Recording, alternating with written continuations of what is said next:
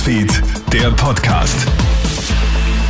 Guten Morgen und willkommen zum Kronehit Newsfeed Podcast. Jeremy Fernandes hier. Von mir ein kurzes Update zum Reinstarten in deinem Montag, den 20. Dezember.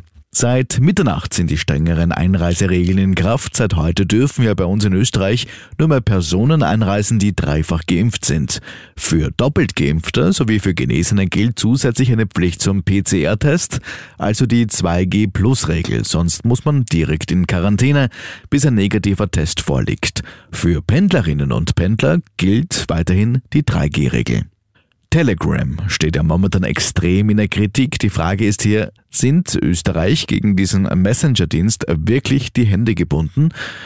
Die Kritik wird jedenfalls immer lauter. Der Online-Dienst mit Sitz in Dubai ist bei Corona-Verschwörungstheoretikern und gewaltbereiten Rechtsextremen äußerst beliebt, denn anders als Facebook, Instagram und Twitter herrscht dort quasi Narrenfreiheit für die User.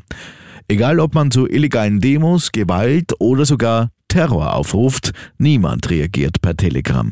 In der EU rauchen deswegen bereits die Köpfe, doch Sanktionen gegen ein Unternehmen in Dubai sind quasi unmöglich. Die Bundesregierung muss sich hier schnell was einfallen lassen, sagt Datenschützer Georg Markus Keinz. Das große Problem, wenn sich jetzt Telegram in einem Staat versteckt, wo es keinen rechtlichen Zugriff gibt, so müssen wir einfach in Österreich aufpassen, dass das, was im Internet in Österreich angeboten wird, das muss natürlich auch dem österreichischen Gesetz entsprechen. Warst du gestern am verkaufsoffenen Sonntag noch Last-Minute-Weihnachtsgeschenke shoppen?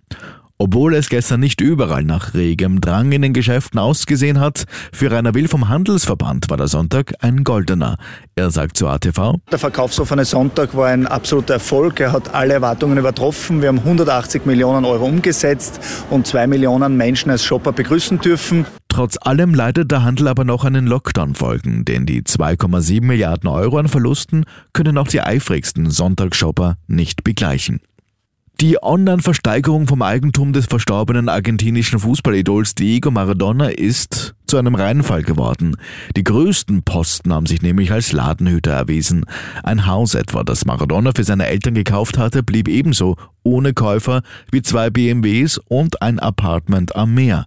Insgesamt sind bei der dreistündigen Versteigerung offenbar nur rund 26.000 Dollar zusammengekommen Posten im Schätzwert von rund 1,4 Millionen Dollar sind dagegen liegen geblieben. Soweit ein Update. Mehr Infos bekommst du laufend auf KroneHit.at.